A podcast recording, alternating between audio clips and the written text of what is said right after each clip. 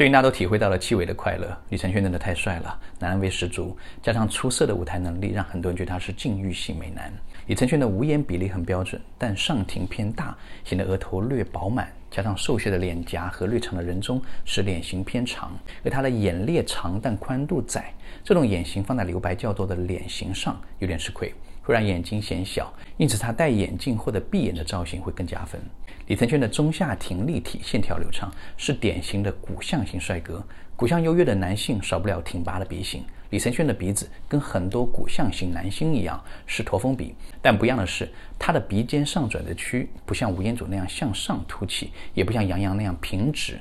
李承铉的鼻尖上转折区是向下的凹陷，因此产生了微翘的鼻头。这种鼻型很有意思。我之前分析刘亦菲的驼峰鼻时说过，这种驼峰鼻加微翘鼻的组合会产生奇妙的化学作用，让李承铉既有成熟男性的硬朗，也有少年的柔情。而且最绝的是啊，在这种硬柔冲。壮的特征基础上，李承铉蓄起了长发，加重了女性化的特征，摇身变为氛围感美男，走起了斯文败类风。所以说，柔情的男人最迷人。气味的快乐可不止这些。